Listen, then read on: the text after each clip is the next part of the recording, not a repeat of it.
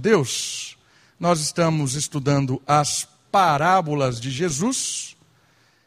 E como sempre nós começamos, eu sempre começo explicando, lembrando, você que já ouviu dezenas de vezes, você que está ouvindo pela primeira vez, o que é uma parábola. Uma parábola é um recurso didático, é um meio de ensino. E no Oriente Médio Antigo era comum se ensinar por meio de parábolas. Jesus foi mestre em parábolas, ele revolucionou o método parabólico. Parábola são histórias, são frases, são palavras do cotidiano para ensinar verdades espirituais. Por exemplo, Jesus usava a ovelha, o trigo, uma construção. Não que Jesus estava falando sobre isso. Jesus estava usando a ovelha para ensinar virtudes do reino usando o trigo para ensinar sobre virtudes ah, do relacionamento com Deus, para ensinar sobre quem é o Senhor, coisas espirituais por meio do, de coisas cotidianas. Parábola é como uma pedra de toque. Você encosta naquela parábola e as suas vendas caem, você enxerga coisas que até então não enxergava. Parábolas são meios de Deus revelar verdades profundas para nós simples humanos, criaturas dele. Nós estamos caminhando nessas parábolas já há um bom tempo. E agora nós entramos nas parábolas de Lucas. Começamos a falar delas, percebemos que Lucas tem todo um jeito especial para trabalhar as parábolas, e hoje nós vamos numa das parábolas mais conhecidas. Não só entre os crentes, mas também até entre os descrentes, porque existem centenas de hospitais com o nome dessa parábola. É a parábola do samaritano. Né? Quantos hospitais bons samaritanos você não conhece?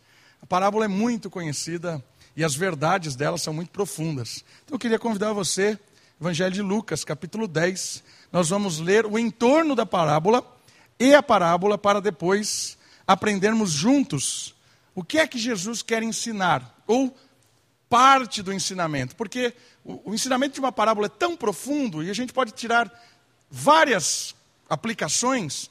A verdade central é apenas uma, mas as aplicações são infinitas. O que é que nós vamos tirar de aplicações hoje? Vamos lá, Evangelho de Lucas, capítulo 10, a partir do verso 25. A parábola do samaritano.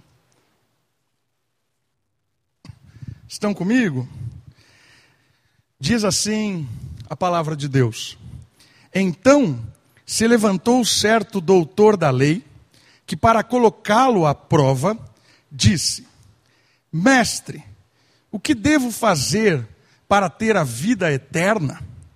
Jesus lhe perguntou: O que é que está escrito na lei? Como é que você lê? Como é que você interpreta? Ele lhe respondeu: Amarás o Senhor teu Deus de todo o coração, com toda a alma, com todas as forças e com todo o entendimento, e o próximo como a ti mesmo.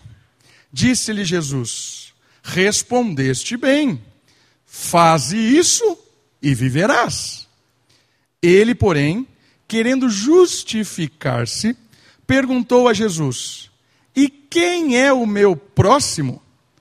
E Jesus lhe respondeu: Eis a parábola. Um homem descia de Jerusalém para Jericó e caiu na mão de assaltantes que roubaram e depois de espancá-lo foram embora, deixando-o quase morto.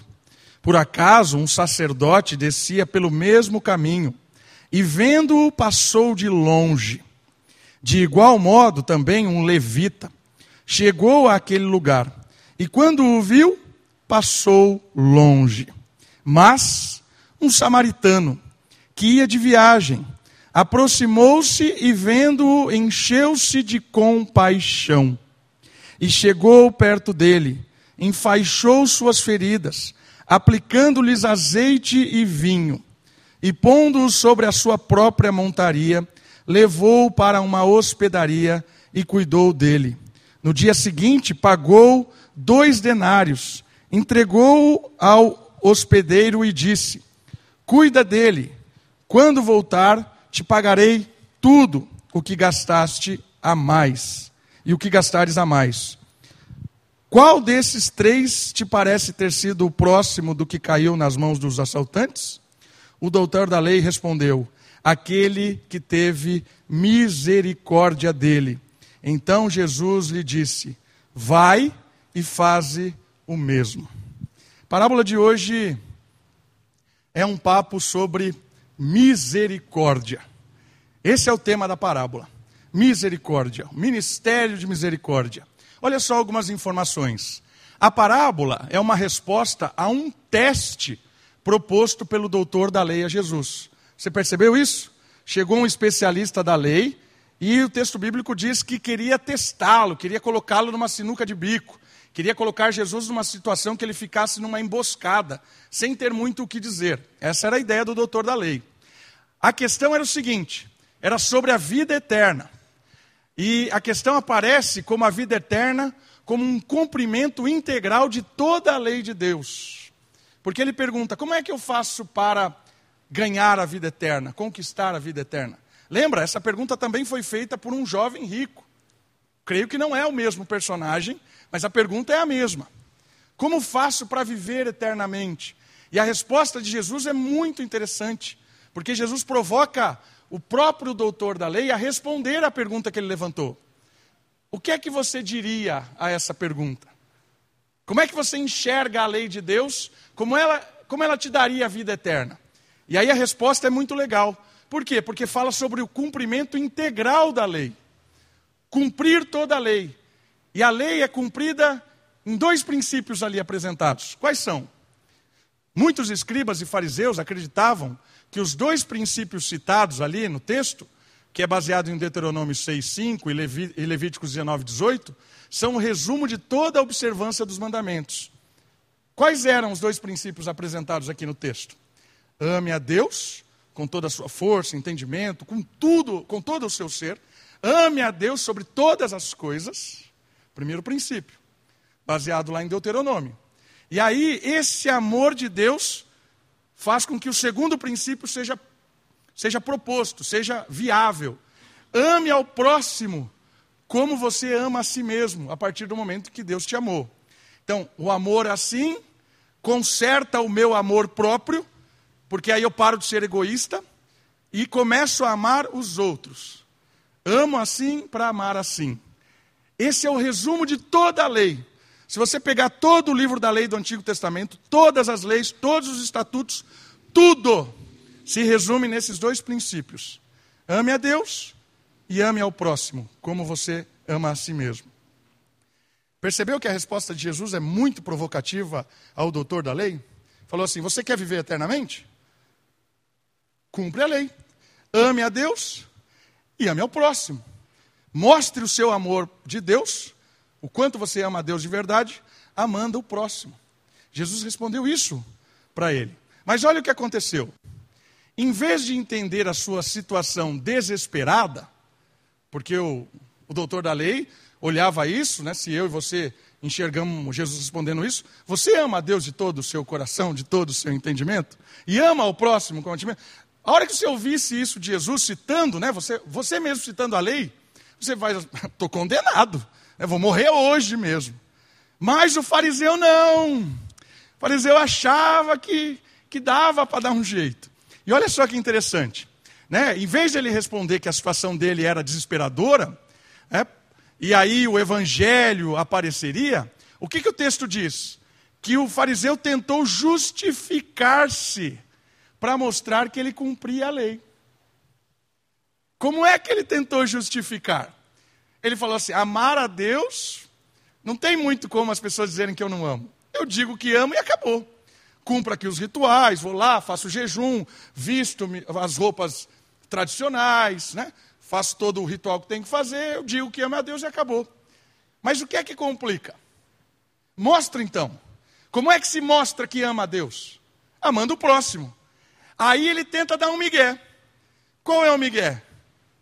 Senhor, senhor pode dar uma explicadinha aí de, de quem que é o próximo? Porque vai que, na hora que ele disser quem é o próximo, eu dou um jeito e digo que cumpro. Entendeu o que aconteceu? Em vez do fariseu dizer, ó, eu não consigo, ele tentou dar um jeito. Ele tentou fazer com que Jesus explicasse quem era o próximo para ele se justificar. É isso que aconteceu. Mas aí a parábola é sensacional, porque a parábola vai mostrar essa frase desse teólogo Nathan Cole. Olha essa frase. A pregação dele me feriu o coração. Pela graça de Deus, meu alicerce antigo desmoronou e percebi que a minha própria justiça jamais me salvaria. Se o fariseu ouvisse aquilo de Jesus, ecoada pelas suas próprias palavras, e quebrasse toda a sua arrogância, todo o seu alicerce de salvação própria, ele encontraria o Evangelho, encontraria a resposta do Salvador. Mas ele não cedeu, ele manteve-se instalado no seu, na sua montanha, no seu castelo de justificação própria. Não, não se quebrantou diante dessa mensagem. O perito na lei deveria ter reagido da mesma forma que essa frase. Se dissesse, entendi, como alguém consegue ser justo? Jesus responderia esses quatro pontos com certeza. O que? Todos nós somos pobres e falidos diante de Deus. Não existe um único justo. Todos estão condenados, ninguém consegue cumprir a lei, ninguém consegue amar a Deus, ninguém consegue vida eterna. Ninguém, estamos perdidos todos. Mas, antes do mas, as nossas melhores obras são trapos. Qualquer coisa que você e eu pudéssemos apresentar diante de Deus, trapo de imundície. O texto aqui de Isaías é tão forte que trapo de imundície era um pano usado para conter sangue menstrual. Era isso. As suas obras são como trapos de um pano para conter sangue menstrual. Foi isso que Isaías disse para aqueles que achavam que as suas obras agradavam a Deus por conta própria. Estamos todos perdidos. As nossas obras de justiça, aquilo que o fariseu achava que era justo, trapos de imundície. Aí vem o mas. Mas em Jesus a justiça foi provida. Jesus cumpriu a lei de Deus totalmente. Jesus amou a Deus como deveria ser amado. Jesus foi fiel, Jesus foi obediente, obediente até a morte morte de cruz. Jesus leva a justiça de Deus à sua plenitude. Jesus morre no nosso lugar. Jesus é a providência da justiça. Se fez pobre para que ficássemos ricos. Jesus foi à miséria para que pudéssemos ser empoderados das riquezas espirituais. Se o fariseu, se o doutor da lei tivesse dito: Eu entendi, eu estou desesperado, como posso ser justificado? Jesus apresentaria para ele o evangelho que eu acabei de apresentar para vocês. É o evangelho bíblico. Precisamos de um Salvador. Jesus morreu no nosso lugar. Creia e será perdoado. Creia e ganhará a vida eterna. Creia e você estará livre do pecado para viver uma nova vida. Mas o fariseu justificou-se. E é legal porque nós também gostamos de nos justificar. É ou não é?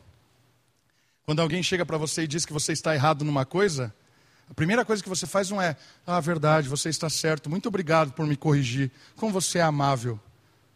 É, faz, eu não faço isso, né? Já me armo, você está louca? Está viajando? Ah, para de falar bobagem. Essa é a minha perspectiva. Começo a me armar, a me justificar. Eu tento mostrar o quanto eu sou bom, como eu não falho. Percebe? Por isso essa parábola é muito importante para nós hoje enxergarmos a misericórdia de Deus, que olhou a miséria do nosso coração, e a partir da misericórdia de Deus também nos enchermos desse, dessa virtude, dessa característica do reino de Deus, para derramar misericórdia para esse mundo tão sedento da graça de Deus. Por isso essa parábola é fundamental. Vamos analisar então a parábola. Vamos aprender com os personagens da parábola. A primeira informação que a parábola nos traz é sobre a estrada. E essa estrada era uma estrada real. Ela existia. Jerusalém era mais alto do que é, Jericó. E essa estrada era uma descida mesmo, cheia de curvas, cavernas, lugar muito apropriado para assalto, né? escuro. Então era uma estrada perigosa. A estrada era real e era conhecida como Via Sangrenta. Olha só, né? ou linha amarela lá no Rio de Janeiro. Não, estou brincando. Mas Via Sangrenta, é isso. Você vai certo que vai dar ruim. Essa é a estrada. E o pessoal é, descia para descansar. Normalmente o pessoal que trabalhava em Jerusalém, no templo, envolvido com essas coisas, os sacerdotes, os levitas, eles tinham um abrigo na cidade. Então eles desciam constantemente para descansar, tinha ali um lugar de refúgio. Mas eles tinham que passar por essa, por essa via sangrenta. Né? Era cheia de penhasco, curva, caverna, o ladrão estava ali, pronto. A parábola começa com uma vítima de um problema social antigo: a criminalidade e o medo. Essa é a situação. Lugar perigoso, rua estreita, pouca luz, armadilha pronta. É um lugar de medo e um lugar de uma coisa que torna muito próximo da gente. Isso é muito comum de acontecer. Percebe que essa parábola é muito viva hoje? Quantos lugares nós não passamos hoje nessa situação? Que a gente dá uma acelerada no passo, que a gente é, fica meio com medo, ou dá uma volta para não passar em algum lugar. Quantas vezes? Por isso é importante a gente perceber o que vai acontecer, porque a situação ela desfavorece algum tipo de ajuda inicial. Às vezes a gente condena facilmente o fariseu e o levita, né? O sacerdote e o levita que passaram longe, mas a gente não se coloca no lugar dele. Porque esse crime pode acontecer na, na hora que você sair daqui da igreja. Você está saindo ali e vê um cara ali caído. O que é que você vai fazer? O que é que você tem feito? Percebe? A gente tende a achar que nós somos o samaritano. Mas, meus irmãos, eu acho que nós somos mais o sacerdote, o levita, do que o samaritano, e bem mais. Por causa do contexto. Olha só os dois que passaram de longe. Os dois que passaram de longe. Né? Um levita e um sacerdote. Passam do outro lado da estrada, não querendo se envolver com as necessidades do ferido. Não queriam. E aí vem a atenção para nós aqui. Cuidado para desprezar esse homem, esses homens. Por quê? Porque podemos descobrir que estamos condenando a nós mesmos. Por causa da situação, das, da situação, das obrigações. Pare e pense um pouco. Você está saindo, pegando essa estradinha aí que tem aí para ir para Limeira, o pessoal de Limeira ali, aquela estrada da Goodyear. Você vê um cara caído na rua ali, no chão. Você vai parar o carro para socorrer? Percebe? Isso é uma situação real. E a gente tem respostas legítimas para isso. Pode ser um golpe. Pode ser que seja uma armadilha, eu pare para ajudar e saia um monte de gente do meio do mato para assaltar e levar meu carro. Era ou não era a mesma situação ali? Tinha uma caverna, o cara caído na frente. Vou parar? Vou ser assaltado. Ou outras questões mais um, um pouco mais fortes ainda aqui, envolvendo o sacerdote e o levita. Porque eles eram chamados, vocacionados para trabalhar no templo. E existia uma, uma condição aqui é, do ministério deles, da profissão deles. Se o sacerdote ou o levita tocasse em um morto, encostasse em alguém que, que morreu, ele estaria impuro cerimonialmente durante sete dias. Percebe? Ele seria afastado durante sete dias. Não poderia exercer a sua profissão. Então aqui, ele poderia pensar assim: ah, o cara está morto mesmo.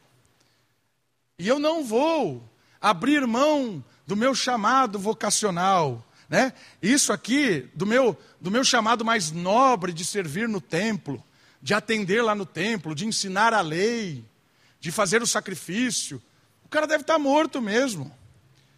Então, em nome de cumprir uma agenda profissional, em nome de servir a Deus, em nome de fazer sacrifício, em nome de não se afastar, de cumprir aquilo que é correto, eu não vou correr o risco de me contaminar cerimonialmente. Isso é uma outra possibilidade. Mas ao mesmo tempo, ao mesmo tempo, tinha uma lei muito clara no guia dos levitas. Eu queria que você deixasse o seu dedo aqui em Lucas e fosse comigo lá no guia dos levitas. Levíticos capítulo 19. Levíticos é um livro, um guia de como ser levita. O que o levita deveria fazer? Levítico capítulo 19, lá no comecinho da Bíblia, versículo 34.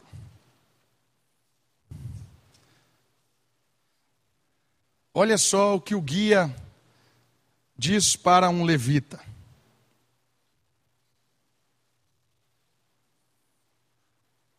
O estrangeiro que viver entre vós será como um natural da terra.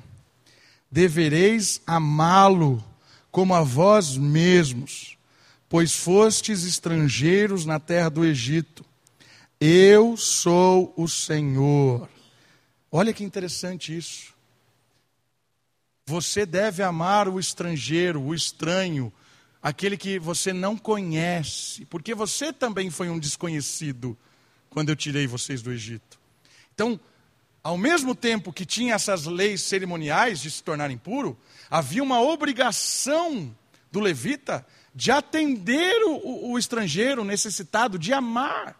E o mais irônico disso, o mais irônico, o sacerdote era quem ensinava as questões de saúde pública, do cuidado, da atenção, de como cuidar das coisas. O sacerdote ensinava o povo. E o levita falava sobre distribuição de esmolas, de atender o necessitado, cuidar das viúvas, amparar os doentes. Eles falavam disso, ensinavam disso. Esse é o mais irônico da história.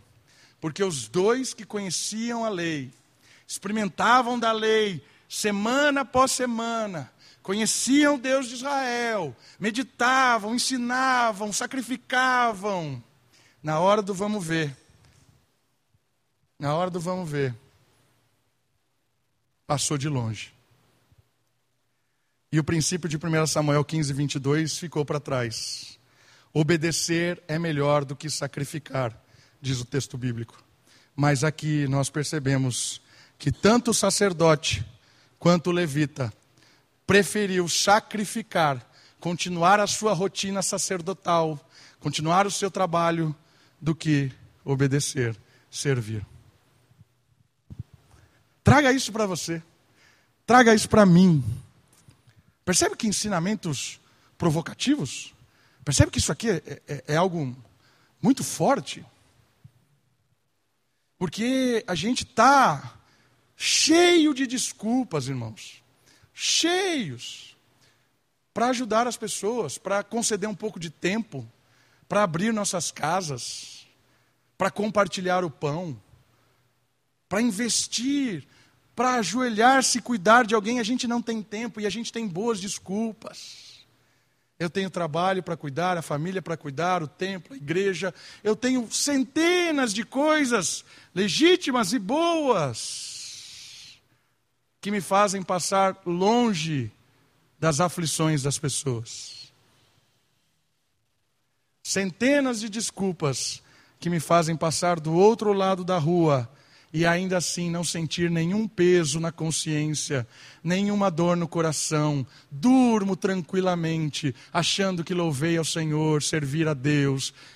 Tranquilamente, durmo como um carneirinho, porque eu criei um monte de desculpas teologicamente aceitáveis para não ser misericordioso.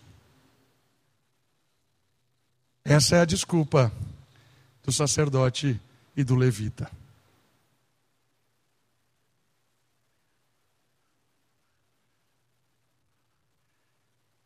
Mas aparece um indivíduo que vai nos ajudar a tornar prático isso. Como é que a gente pode mudar? Porque é legal, constatamos, isso é, o nosso raio-x é, é, é, duro. Nós estamos muito parecidos aqui com o sacerdote com, com o levita. Todo mundo aqui. Vamos, vamos tentar olhar o, o, o, o amigo aqui que ajudou e perceber como ele é um tipo de Cristo, e a partir desse tipo de Cristo, nós também somos empoderados com essa virtude da misericórdia. E aí, não só como indivíduo, como igreja, nós podemos exercer a misericórdia para quem está próximo de nós. Vamos aprender com então o samaritano, aquele que teve misericórdia, como diz o texto bíblico, aquele que agiu com compaixão, aquele que foi misericordioso. Detalhe importante: o, o, o, o samaritano, ele é alguém assim inesperado. Porque o samaritano é odiado. Vocês sabem disso, né? Judeus odeiam os samaritanos. Odeiam. Muito interessante que quando eles queriam ofender Jesus, eles chamavam Jesus de samaritano. Né? Então, quando, quando o fariseu, o doutor da lei, perdia a paciência, ele queria ofender Jesus, ele falava, ah, você é samaritano. Era uma ofensa. E o samaritano é o personagem que vai ensinar o que é misericórdia contrariando todas as expectativas, o samaritano teve compaixão, que lhe fez oferecer amizade, amparo, tratamento médico, transporte, ajuda financeira e até uma visita posterior. Jesus aplica estas atitudes para nós. Ele diz assim: vai e faze o mesmo. Olha que interessante isso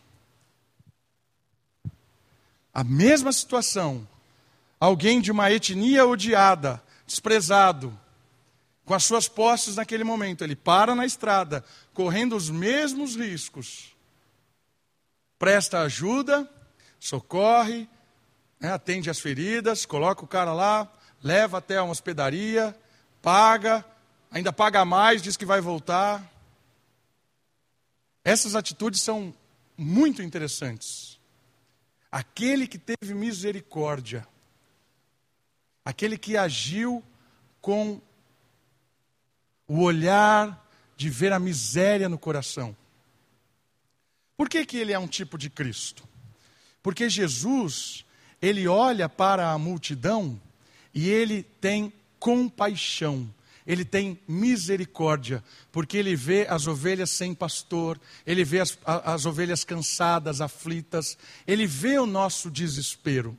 Jesus, misericórdia significa isso, olhar a miséria do nosso coração. E Jesus, ele se achega em nós, independente de quem nós somos, independente de como nós estamos, independente das nossas escolhas, dos nossos erros, de onde fomos parar de tanta bobagem que fizemos. Jesus é misericordioso. Olha a misericórdia e atende. Cura as nossas feridas, perdoa as nossas dívidas, nos levanta, nos dá uma nova oportunidade. Por isso que ele é um tipo de samaritano aqui na história, é um tipo de Cristo. Misericórdia é quando olhamos a miséria e nos dispomos a ajudar, a agir, a dividir a aflição.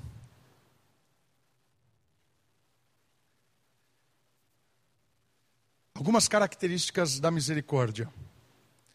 A misericórdia é a identidade do crente. Perceba isso. A misericórdia é a identidade daquele que creu em Cristo, daquele que foi perdoado, daquele que é salvo, daquele que é filho de Deus. Quem é filho de Deus, experimentou a misericórdia de Deus, é misericordioso. Faz parte do nosso DNA. Esta virtude nos identifica como crentes. Se nós não somos misericordiosos, nós não somos crentes.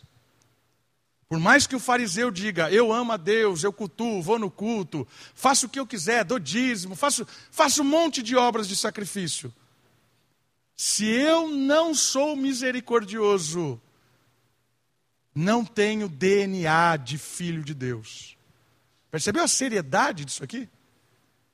A identidade do crente é a misericórdia. Essa parábola é uma resposta para a pergunta: o que devo fazer para ter vida eterna? Haja com misericórdia. Lembra disso? É uma pergunta que tem a ver com salvação. Não que a salvação é resultado da nossa misericórdia. Salvação é resultado da misericórdia de Deus. Nós somos salvos pela graça de Deus, pela misericórdia dele. Mas quando experimentamos da misericórdia de Deus, nós somos misericordiosos com o próximo. Não tem como não ser. Percebe? Essa parábola está em torno da, da, da disputa de salvação. Jesus usa a obra de misericórdia para mostrar a essência da justiça que Deus exige em nossos relacionamentos. Deus não espera nada mais de nós do que sermos misericordiosos. Dois textos para nos ajudar, um de Tiago e um de João. Então, abra, por favor, a sua Bíblia em Tiago, capítulo 2, versículo 15 e 16. Uma vida de misericórdia. Tiago vai nos ajudar a entender um pouco mais sobre isso. Capítulo 2 da carta de Tiago, versículo 15 e 16. Estão comigo? Se um irmão ou irmã estiver necessitado de roupas e de alimento de cada dia, e algum de vós lhe disser: Ide em paz, aquecei-vos e saciai-vos, e não lhes derdes as coisas necessárias para o corpo, que vantagem há nisso? Assim também, a fé por si mesma é morta, se não tiver obra, a atitude. Olha que ensinamento profundo isso aqui de Tiago. Se você vê a necessidade de alguém, a pessoa está ali claramente, na minha frente, claramente, e eu digo, vá em paz, vou orar por você. Que fé é essa? Vou orar por você. Que atitude esquisita. Não tem a ver com o Filho de Deus. Porque o Filho de Deus, ele é misericordioso, ele percebe a miséria, ele faz de tudo, ainda que ele não tenha como ajudar, mas ele se compadece, vamos dar um jeito. Vamos dar um jeito. Às vezes a gente não tem mesmo como ajudar, a gente não tem o que fazer, mas a gente tem, a gente não é alienado, sabe? A, alienação é um problema, a gente, a gente acha que é um mundinho feliz, coloca, entra debaixo do, eh, faz um buraco, entra nele e acha que o nosso mundo é feliz, é alegre e tal. A gente se aliena das necessidades dos outros, das, das tristezas. A gente vive uma vida tão egoísta. Mas quando a gente sai dessa cova, dessa falsa vida, e a gente começa a ver os dilemas dos irmãos, os dilemas das pessoas do dia a dia, ainda que a gente não tenha como ajudar. Se compadecer já é um começo. A atitude de compaixão, de amor, de querer dividir o choro, de estar do lado, de vamos dar um jeito, vamos correr atrás, vamos lá. É diferente do fariseu, do sacerdote do levita, que foram para longe diferente. Vamos para perto. Jesus tocou o leproso, que ninguém tocava. Você não faz ideia como esse tipo de coisa ajuda. E aqui não, isso aqui, esse, esse tipo de coisa testemunha de Cristo. Não é só dinheiro aqui, irmãos. Não é só pegar e dar uma esmola para alguém que está ali. Não é isso. Eu vou contar uma experiência que eu tive no acampamento. A gente teve surto de Covid lá no acampamento. Um monte de gente estava com Covid. Um monte. Aí a gente começou a encerrar, fez isolamento, fez, fez um monte de coisa lá. E aí os pais começaram a vir buscar as crianças. Duas cenas doeram o meu coração naquela tarde. Eu vi dois pais que não quiseram abraçar os filhos, que não tinham sintoma nenhum, mas poderiam estar com Covid. Eu vi isso. Não, não, não, não, não, não, não, não, não, não, não, não, não. Era o pai. Depois de uma semana sem ver a criança, com saudade, claro, a criança não tinha nada, não tinha sintoma nenhum. Não, não, não, não, não, não, não. Aquilo doeu meu coração. Mas, mas Deus estava me preparando para a noite. À noite, nós vamos encerrar o dia. Graças a Deus, foi muito na paz, muito tranquilo, graças a Deus mesmo. Os pais entenderam a situação, foram embora em paz. Conversei com todos os pais que estavam lá, que chegaram, foram todos bem receptivos. Louvo muito a Deus, porque foi bênção o dia. Mas essas duas cenas ficaram marcadas por o que ia acontecer à noite. À noite só estava a equipe lá. E aí eu conversei com a Kate, conversei com a enfermeira e disse o seguinte: sou pastor, né? Eu quero fazer a outra semana de todo jeito. Falar de Jesus, vamos trazer os jovens aqui semana que vem e tal. Beleza. Vamos fazer teste Covid em nós. Se eu, a Kate e, e, e a enfermeira não tiver, a gente vai seguir o processo, vamos ver se a gente consegue fazer a, a próxima semana. Beleza, vamos lá. Fez o teste na Kate, deu negativo. Fez o teste na enfermeira, deu negativo. Fez o teste em mim, deu negativo. Beleza, show de bola. Passamos pelo surto todo e nós três estávamos sem. Beleza. Vamos, vamos reunir a equipe. Reunimos a equipe lá, tal. Conversei com eles e falei, ó, vamos fazer o teste hoje, sexta-feira. Depois a gente repete na segunda. Porque aí dá três dias, se você foi contaminado hoje, na segunda tal. Todo mundo entendeu, beleza, estamos lá, feliz da vida, vamos fazer o teste. Começamos a fazer o teste na equipe. Sabiam que eu estava negativado, a Kate, a enfermeira. Um atrás do outro. Positivo, positivo, positivo, positivo. Aí, O primeiro que foi positivo foi embora para o quarto.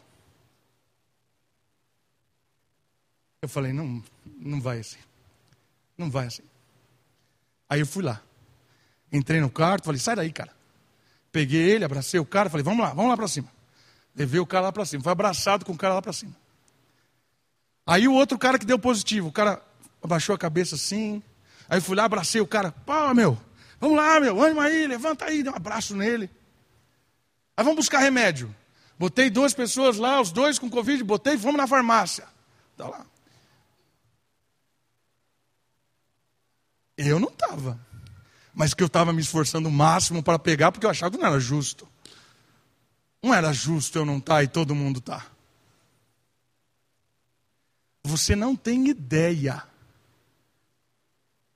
do que isso fez de diferença naqueles jovens.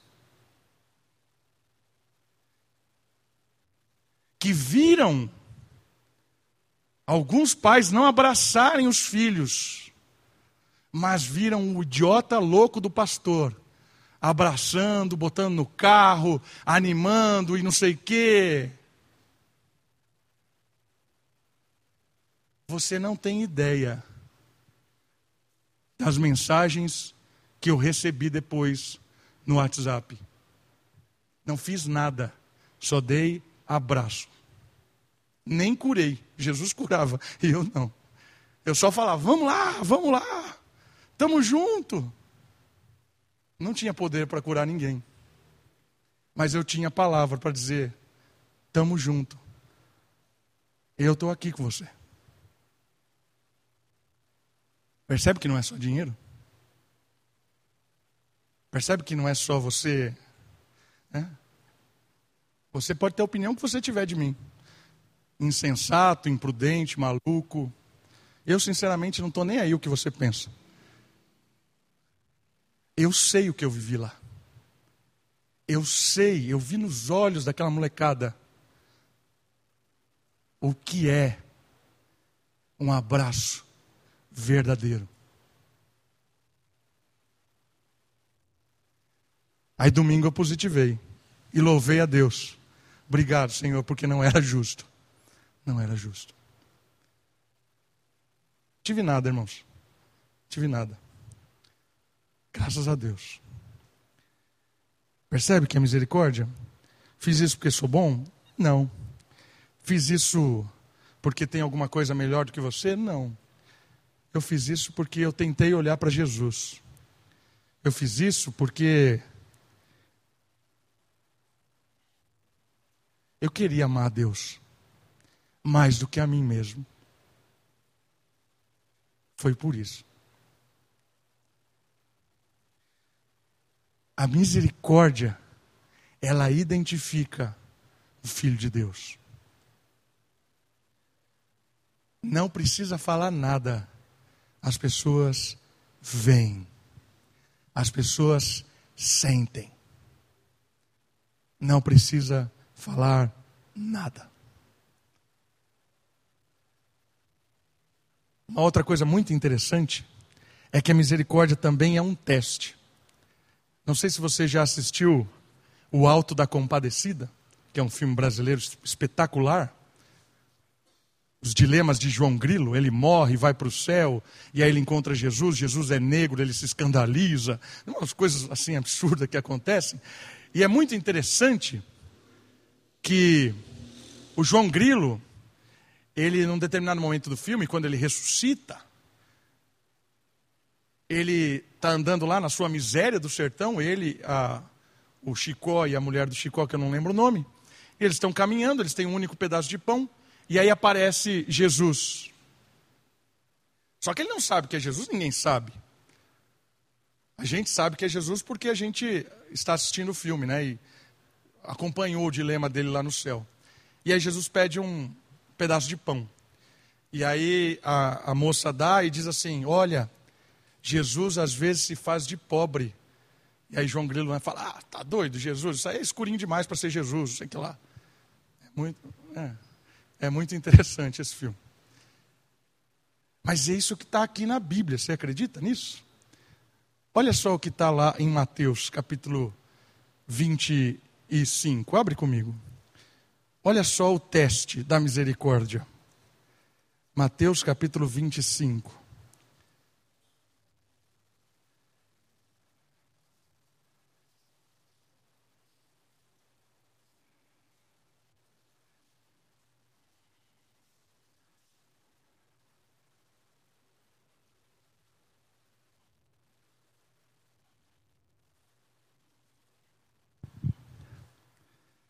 Quando, pois, o filho do homem, 31, 25, 31. Quando, pois, o filho do homem vier na sua glória, e todos os anjos com ele, então se sentará no seu trono glorioso, e todas as nações serão reunidas diante dele, e ele separará uns dos outros, à semelhança do pastor que separa as ovelhas dos cabritos. E porá as ovelhas à direita, mas os cabritos à esquerda. Então o rei dirá aos que estiverem à sua direita: Vinde, benditos do meu Pai possui por herança o reino que vos é esperado desde a fundação do mundo. Porque tive fome e me deste de comer, tive sede e me deste de beber, era estrangeiro e me acolhestes, precisei de roupas e me vestistes, estive doente e me visitastes, estava na prisão e foste visitar-me. Então os justos lhe perguntaram: Senhor, quando te vimos com fome e te demos de comer, ou com sede e te demos de beber? Quando te vimos com estrangeiro e te acolhemos, ou precisando de roupa e te vestimos? Quando te vimos doente ou na prisão e fomos visitar-te? E o rei lhes respondeu: Em verdade vos digo que sempre que o fizeste a um destes meus irmãos, ainda que dos mais pequeninos, a mim os fizestes. Olha que legal quando age com misericórdia ao necessitado, a mim está agindo. A ideia do filme Católica Romana, é claro, mas ali era uma ideia bem significativa. Atendendo ao necessitado, está atendendo ao próprio Cristo. Provérbios 14, 31. Olha só. Provérbios 14, 31.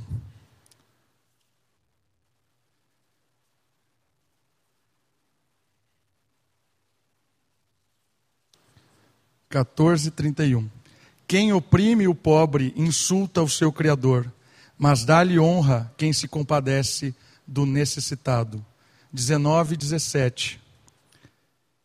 Quem se compadece do pobre empresta ao Senhor, e este lhe retribuirá o seu benefício. Quem se compadece do necessitado empresta ao Senhor, e ele lhe retribuirá. Olha que fantástico isso. É a marca do povo de Deus, é a misericórdia. É como se fosse um teste. O sacerdote e o levita desmascaram os seus falsos limites que colocaram ali para não atender o necessitado, também desmascaram os nossos falsos limites para cumprir esse ministério. A misericórdia revela quem nós somos. A misericórdia revela, tira as nossas máscaras, né? Revela de fato quem nós somos. É interessante perceber esse teste, né? Tem um conto também que fala que uma senhora, uma viúva, que ela só tinha um único herdeiro. Tinha muita coisa. E era um sobrinho dela e ela queria saber se ela deixava ou não toda a herança para o rapaz. E ela propôs um teste. Ela se fingiu de necessitada e foi bater na casa dele. E aí ele a expulsou, né? Xingou, reclamou, jogou pedra e expulsou. Ali se mostrou que não era digno da herança que ela tinha para ele. É justamente isso que o texto de Provérbio está nos dizendo. A herança daqueles que agem com misericórdia é extraordinária. A herança de quem é misericordioso é algo divino. E por fim, uma última característica da misericórdia. A misericórdia é uma decisão. É fácil quando sabemos o que é certo, mas de certa forma repousamos na nossa consciência do subjetivo. Ou seja, ah, é a igreja que tem que ajudar, é o Estado que tem que resolver os problemas, é o governador, é o presidente, é o prefeito. Isso é subjetivo. A gente abre mão das nossas responsabilidades e descansa na responsabilidade do outro. É? Por isso que a, a misericórdia é uma decisão nossa, consciente. Os filhos de Deus não são negligentes quanto a este chamado, que faz parte do testemunho da salvação de Deus. A misericórdia faz parte do nosso testemunho. E eu quero encerrar com esse texto de Lucas. Lucas capítulo 6, versículo 33 a 36. Evangelho de Lucas, capítulo 6.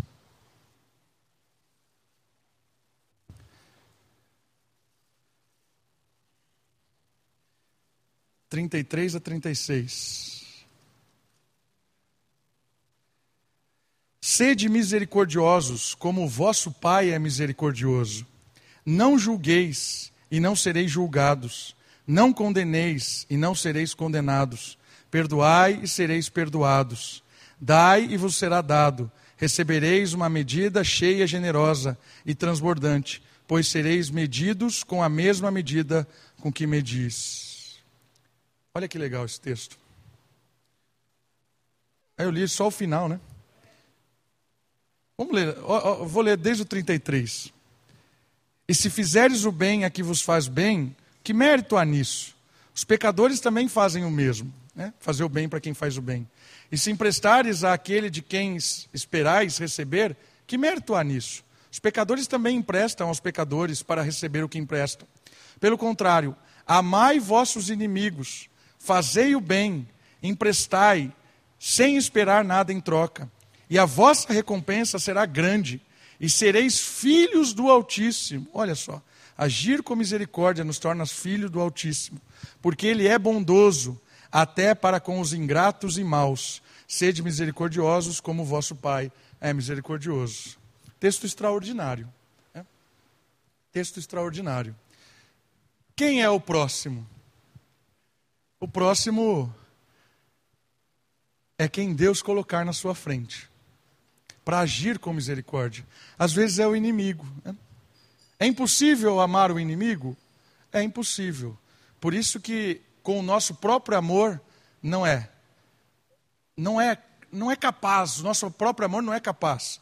Nós precisamos amar a Deus, experimentar a misericórdia de Deus para que a gente possa amar o inimigo, porque aí a gente não vai amar só virtudes ou defeitos, nós vamos amar a pessoa. Isso é misericórdia, amar a pessoa. É. E o amor para com o próximo mostra que somos filhos do Altíssimo, porque Ele é bondoso até mesmo para os ingratos. Às vezes as nossas experiências de ser misericordioso, misericordioso não é boa. Né? Esses dias atrás, a gente, a gente, a gente sempre ajuda as pessoas que passam pela igreja. Sempre. Né? Às vezes tem gente dormindo aqui na frente, eu abordo, falo. Às vezes eu não abordo, mas a gente tenta ajudar a maioria das pessoas que passam aqui. Até um dia que te roubam, né? Esses dias roubaram as coisas aqui. Uma pessoa que, eu, que a gente talvez ajudava ou não, mas a pessoa rouba as coisas. Quando acontece isso, a gente fica indignado. Eu cheguei no Alisson e falei assim: agora vou, todo mundo deitar ali na frente da igreja, vou, vou lá, vou chegar, vou chegar chutando já. Isso aqui é. é. Porque a gente fica louco da vida. Né? Aí esses dias eu estava lendo Os Miseráveis, do Vitor Hugo. E é muito interessante porque acontece a mesma situação que aconteceu aqui. Parece um cara que apanhou tanto na vida e ele chega numa igreja. E o, o, o sacerdote dá abrigo para ele, dá comida, ajuda. E no outro dia ele vai embora e leva um monte de coisa da igreja. Aí a polícia pega esse cara e traz de volta para o sacerdote e diz: Olha, foi esse cara, eu trouxe aqui de volta, ó, ele roubou tudo isso aqui seu. Aí o sacerdote fala assim: Não, não, foi eu que dei para ele. Tó. Ó, leva mais isso aqui. Aí pegou umas outras coisas, botou na mala: Pode ir, vai em paz. Esse cara foi embora. E foi a primeira vez que alguém tinha tratado ele de uma forma diferente. Ele volta, ele conversa com o sacerdote e a vida desse cara muda a partir desse ponto da história. Livro fantástico de Vitor Hugo, Os Miseráveis, leia. Quando eu li isso, me deu uma vergonha de ter tido raiva, né? falado que ia chutar as pessoas. Por isso que é um dilema, irmãos. A gente tem que descansar em Deus, fazer o que é certo, agir com justiça, com misericórdia e não esperar o em troca. Esperar em troca, até os pecadores fazem, o texto bíblico diz isso. Até os ímpios fazem isso. Os ímpios são bons com quem é bons com eles. Os ímpios são amigáveis com os amigos. Os ímpios são justos com os justos. Mas a diferença do cristão é que Jesus não retribuiu com mal a maldade. Paulo ensinou: respondei o mal com o bem. Aí me desmontou. Aí me desmontou. E falei: Senhor, me perdoe, porque eu sou soberbo, mesquinho. Manda mais ladrão aqui na igreja.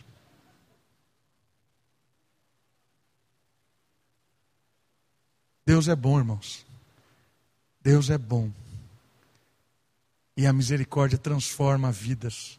A misericórdia muda o mundo. Que possamos ser uma igreja misericordiosa. Ter, tomarmos a decisão de sermos misericordiosos no nosso dia a dia e sermos uma comunidade misericordiosa. Vamos orar? Abaixe sua cabeça, feche seus olhos, vamos orar ao Senhor.